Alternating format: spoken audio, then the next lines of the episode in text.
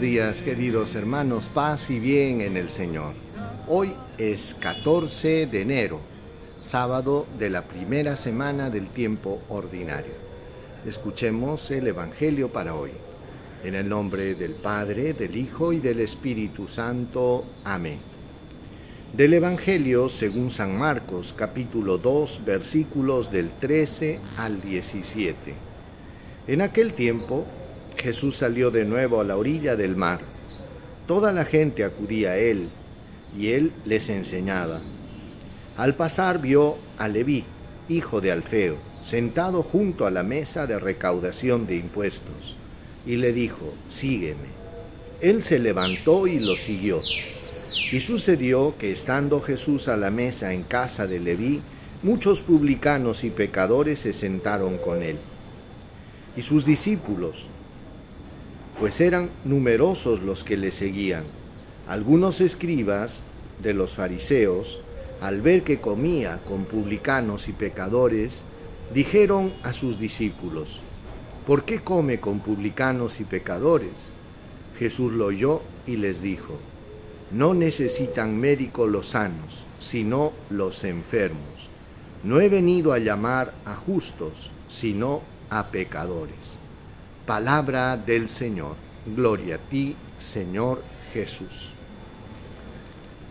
Hermanos, este Evangelio es muy hermoso, muy consolador y sobre todo revela lo que hay en el corazón de Dios. Fíjense que en esta oportunidad Jesús llama a Mateo. Mateo era cobrador de impuestos.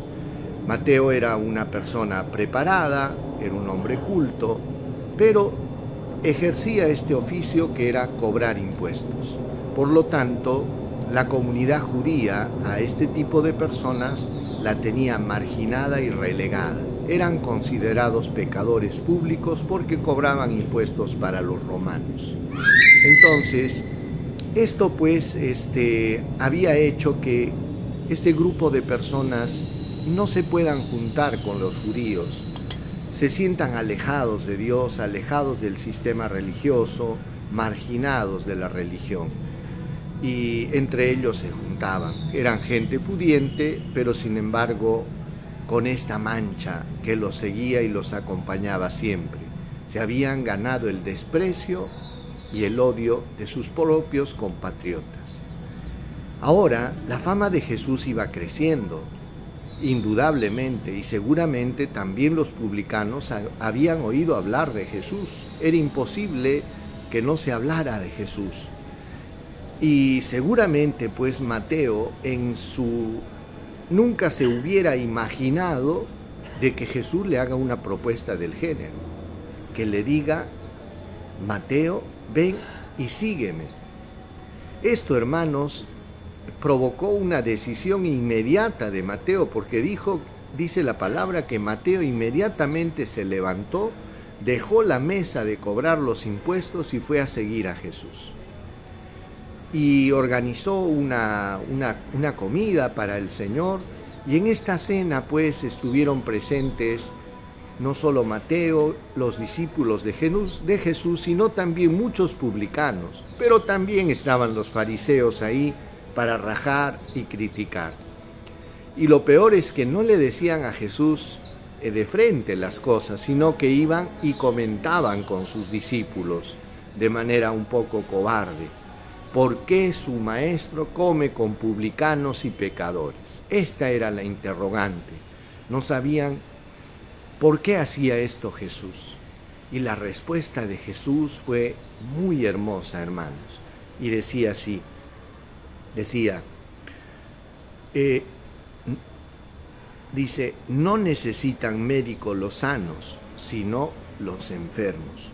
No he venido a llamar a los justos, sino a los pecadores.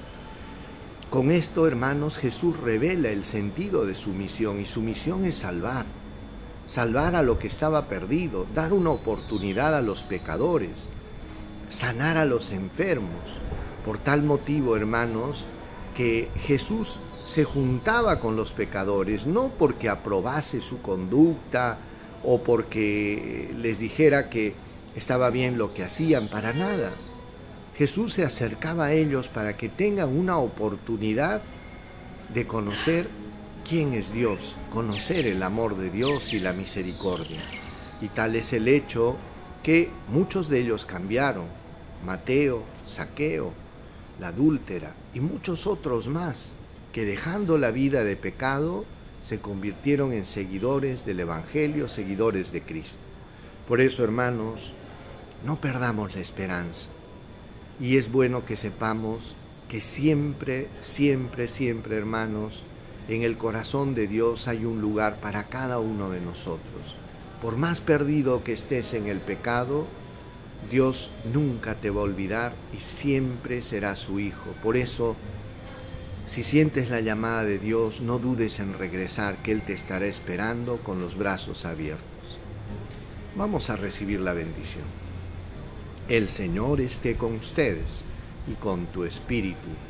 Dios Todopoderoso los bendiga, los proteja, los guarde, les muestre su rostro, les conceda salud, paz, protección y bendición. Dios los colme de bendiciones en el nombre del Padre, del Hijo y del Espíritu Santo. Paz y bien hermanos, el Señor los bendiga abundantemente.